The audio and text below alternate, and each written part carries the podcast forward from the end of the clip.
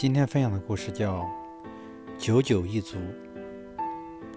有位国王，天下尽在手中，但他还是不满意，总觉得缺点什么。一天，他听到御膳房有个厨子在快乐地唱歌，便问厨子为何如此快乐。厨子答道：“陛下，我虽然只是个厨子，但我一直尽我所能让妻儿快乐。我们所需不多，头顶有间草屋。”肚里不缺暖食便够了。厨子退下后，国王向宰相说起此事。宰相说道：“陛下，我相信这个厨子还没有成为九九一族。”国王问道：“什么是九九一族？”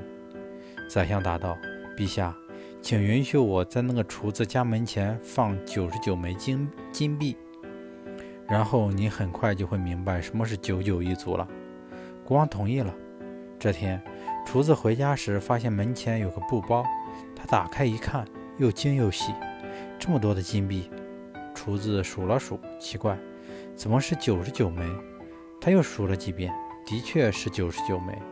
厨子开始纳闷，没理由只有九十九枚啊，还有一枚金币去哪儿了？他四处寻找，但一无所获。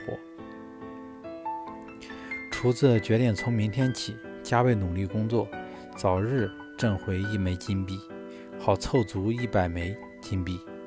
由于晚上没睡好，第二天早上厨子起晚了，情绪也很坏，对妻儿大吼大叫。到了御膳房，厨子不再像往日那样兴高采烈，而是只顾埋头拼命地干活，一心想赚到一枚金币。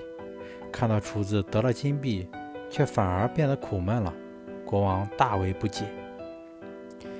宰相说道：“陛下，这个厨子现在就是九九一族了。所谓九九一族，他们拥有很多，但从来不会满足。他们为了凑够、凑足一百，而忽略了原本生活中值得高兴和满足的事。